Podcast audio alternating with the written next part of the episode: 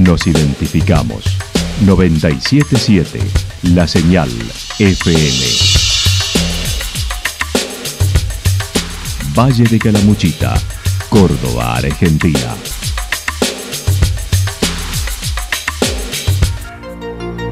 El más completo resumen de las noticias de la región, encontralos todos los días a las 12 y 30, a las 16 y a las 22 horas. Panorama de noticias. Por la 977, la señal FM nos identifica también con las noticias.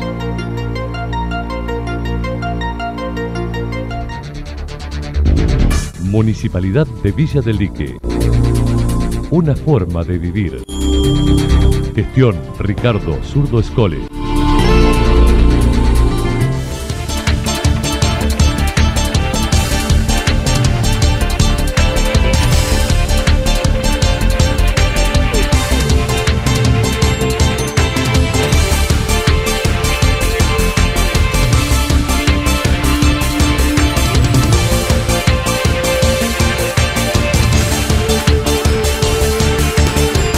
A esta hora hacemos un repaso por la información regional a través de los títulos. Hoy manifestación de salud en Ruta 5 con autoconvocados del hospital. Aumentaron la vacunación y testeos en Santa Rosa por COVID. Suministro de agua normal con alto consumo para la época y atentos a la temporada alta de verano en Villa General Belgrano. La actualidad en síntesis. La actualidad en síntesis. Resumen de noticias regionales producida por la 977 La Señal FM.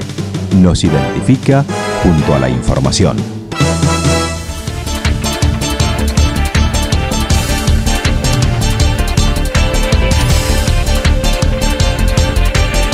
Hoy manifestación de salud en Ruta 5 con autoconvocados del hospital con la problemática de la salud que surgió en el último trimestre en Córdoba. Además de reclamar por sueldos, el grupo de autoconvocados en salud de Córdoba tienen la ocasión de discutir y corregir la ley de salud que quedó desfasada en el tiempo. Sandra Solinas del Hospital Regional Eva Perón manifestó además se logró algo más que lo que había de alguna manera adquirido el CEP, a pesar de que no es suficiente. Presentarnos con el gobierno de la provincia de Córdoba se nos abre una puerta que no, no la habíamos visualizado en el primer instante, que era esto de poder corregir esta ley que nos, que nos, eh, regula, que, tiene, que es de CUCA, que tiene más de 25 de años, y la verdad es que la propuesta nos pareció que era muy superadora y que realmente podía ir a solucionar este, este problema de larga data que lleva la salud en Córdoba.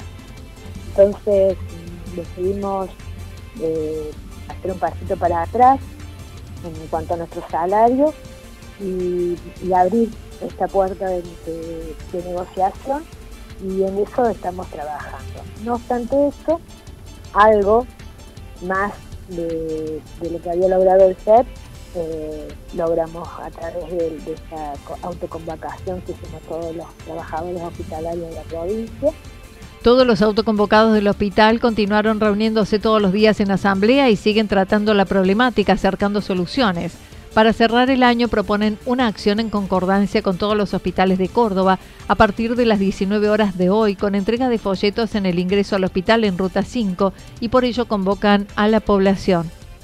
Sí, digamos una manera de, cierre del año, no, no del, conflicto, sino del año, eh, en concordancia con todos los hospitales del interior y con una movida que va a hacer Córdoba también a partir de las 19 horas vamos a hacer entrega de proyectos informativos en las puertas eh, del hospital en la ruta, en el lugar, la ruta es la parte que, pasa por frente del hospital y ahí haremos entrega de proyectos informativos como para que la gente sepa en qué estado, en qué situación se encuentra el conflicto.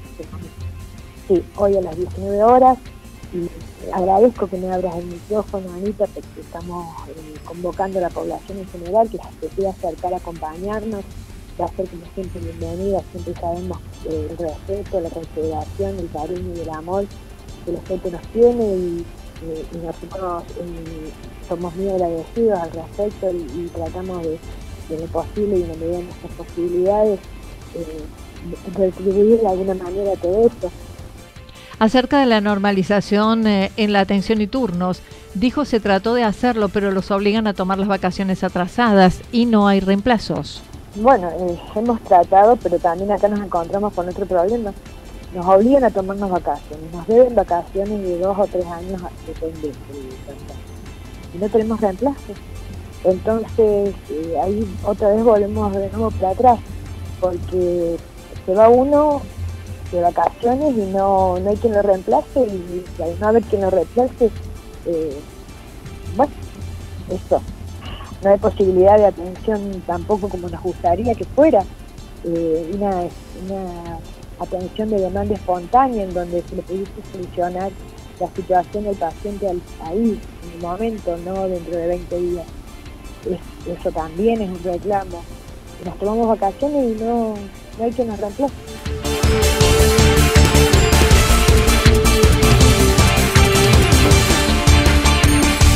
Aumentaron la vacunación y testeos en Santa Rosa por COVID. El vacunatorio y centro de testeos de Santa Rosa fue trasladado a la Casa de la Mujer cuando desde el inicio de la pandemia se habilitó la ex clínica Champaquí.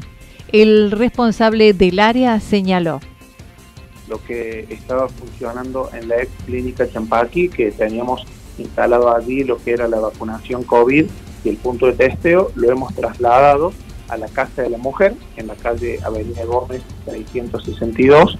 Así que bueno, toda la, toda la tarea que involucra el COVID la vamos a empezar a desarrollar desde este edificio municipal. Eh, en la clínica Champaquí, eh, un emprendimiento privado va, va a desembarcar en estos días, así que bueno, nobleza obliga que teníamos que, que desocupar ese edificio y bueno, justamente lo, lo veíamos necesario instalarlos en un lugar céntrico en donde tenga acceso no solamente la población de Santa Rosa, sino también pensando en el turista. Así que veíamos eh, la Casa de la Mujer como el mejor espacio. Fernando Borrego destacó en los últimos días se ha incrementado la vacunación de gente que busca aplicarse alguna de las dosis de refuerzos realizando entre 60 y 70 dosis por día y también se percibe un leve incremento de testeos y contagios COVID. Creo que en las últimas entrevistas que hemos tenido, gracias a Dios, se ha ido incrementando la gente que, se dirige al, vacunatorio, ya sea para colocarse desde terceras dosis, cuarta, quinta dosis. La verdad que estamos alrededor de entre 60 y 70 personas diarias. Es un número de que a lo que estábamos viniendo eh, vacunando, digamos, eh, se ha incrementado bastante. Y en cuanto al testeo, también eh, fue de la mano con los casos, porque hace aproximadamente 10 días hemos notado un leve incremento en los casos positivos de COVID eh, así que bueno, justamente eso hace que también la gente comience, comience a testearse, los contactos estrechos y bueno, volvemos a, la misma eh, metodología que veníamos trayendo en plena pandemia. Así que bueno, contarles de que hoy Santa Rosa eh, tiene un número muy bajo, pero bueno, ya existe en caso de COVID, pedirle a la gente que, se cuide y bueno, que tengamos digamos la, la conciencia más que nada de vacunar. Por otra parte, recordó, ya se cerró la campaña de vacunación de la triple viral en niños menores de 4 años, habiendo aumentado en los últimos días de prórroga. Se logró una aplicación promedio en la ciudad del 80%. Sí, sí, se ha cerrado la campaña. La verdad que eh, a lo que nos imaginamos en, un principio de la campaña hemos podido revertir y aumentar eh, significativamente el porcentaje de niños vacunados terminamos en un promedio aproximado de 80%, digamos, lo que nos estaban solicitando el ministerio era completar un 95% de la población de niños, pero bueno, obviamente que, ha sido muy difícil, hemos agotado todas las maniobras, todas las, ideas como para vacunar a todos los niños y bueno, hemos alcanzado un 80% que, que es un número que la verdad hoy decimos que es aceptable. Bien. En torno al balance del año, dijo fue positivo a pesar de las dificultades para contar con profesionales para la atención en los centros de salud, una constante en toda la provincia. Eh, a mí entender el balance ha sido, sido positivo, hemos tenido errores, hemos tenido falencias, pero, pero siempre, digamos, comulgando y tratando de, dar lo mejor desde todas las áreas municipales, pero bueno, eh, en especial la parte de salud, que es lo que me pregunta, los centros de salud en ningún momento dejaron de funcionar, estuvieron momentos críticos, momentos de colapso, momentos en donde nos vimos un poco sobrepasados por la actividad, pero es como siempre digo, ¿no es cierto? Nosotros brindamos un, servicio en el centro de salud que la población en los barrios hace uso, entonces estamos muy contentos por eso.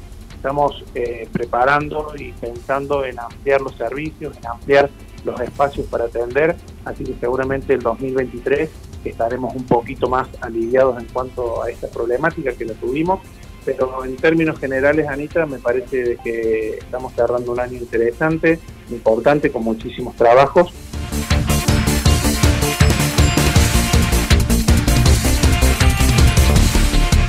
Suministro de agua normal, con alto consumo para la época y atentos a la temporada alta en Villa General Belgrano. La sequía y el incremento en los últimos 10 años trae inconvenientes en el suministro de servicios como el agua.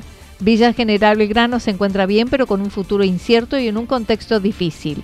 Diego Paguaga, jefe de redes de la cooperativa de agua, indicó ayer terminaron una obra en el río que ayuda a mejorar el servicio, pero registrando un alto consumo antes de la temporada. En realidad, dentro del contexto del Valle Calamuchita, también entre distintos valles hay, hay problemáticas distintas. Calamuchita tiene la suerte de tener varios ríos bastante caudalosos pero sí con, la preocupación, porque va a ser un verano eh, muy complejo en cuanto al agua.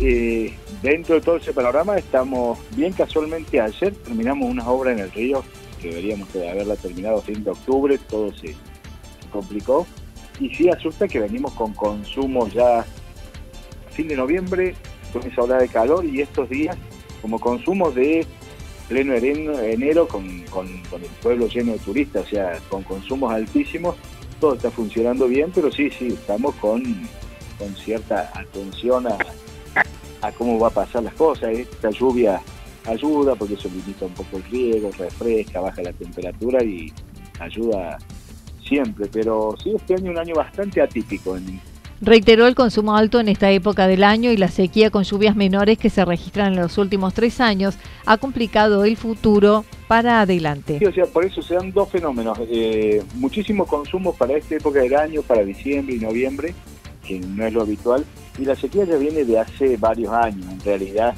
los registros no es que los llevamos a tan, tan detallado, pero ya venimos dos o tres veranos donde las lluvias son menores a la, a la, a la del promedio y este año sumado que el verano pasado fue de, poca lluvia, el, periodo de sequía fue más largo todavía. Estamos, todavía no, hemos tenido lluvias caudalosas para la época del año que estamos. Ha habido algunas lindas lluvias, pero siempre de 40, 30 milímetros y bastante espaciadas. Entonces los niveles de los ríos, y uno, lo ve en los lagos también, está, está muy bajo y es lo que preocupa. Y como que los pronósticos que las lluvias se van a normalizar para enero, la única buena es que aparentemente este fenómeno de la niña termina este verano. Este año se realizaron modificaciones en la red para aprovechar suministro y captación de agua con nuevos filtros. Aclaró, no hubo cortes de servicio de agua potable en forma programada. Estimó no habrá inconvenientes en el verano con las obras realizadas, pero sí en los años venideros. No, creemos que no, y si lo hay, serán horarios puntuales. Lo, lo que sí nos está abriendo mucho la alarma de qué va a pasar en los años venideros. Eh, o sea, para sí nos asusta que en esta época del año estemos con consumo como si fuera pleno de enero. Lo que nos pasa en las localidades turísticas es, eh, bueno, mucho turismo, mucho consumo, eso sumado cuando se dan mucho calor y unos 10 días sin lluvias que los consumos empiezan a, elevarse muchísimo. Con una lluvia ya luego aplaca porque baja la temperatura, riega y todo. Ese es el peor escenario para enero. Después nosotros en Calamuchita tenemos la suerte que los ríos que tenemos, también el de Rearte no es tan caudaloso como el de, Santa Rosa, pero no es que nos falte agua en los ríos. Después quizá nos falte forma de distribuir porque el, consumo supera nuestra capacidad. Pero nosotros estimamos, y no me nada raro, que este verano vamos a estar más que normal, pero sí preocupados más que todo a futuro. Más que todo a futuro con la provisión de agua, el cuidado del agua, y, que cada vez hay, hay más consumo y demás en las localidades. Pero para este verano nosotros estimamos y nos hemos tratado de preparar para que no haya problema.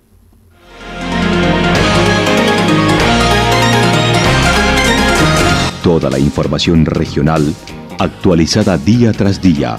Usted puede repasarla durante toda la jornada en www.fm977.com.ar. La señal FM nos identifica también en Internet.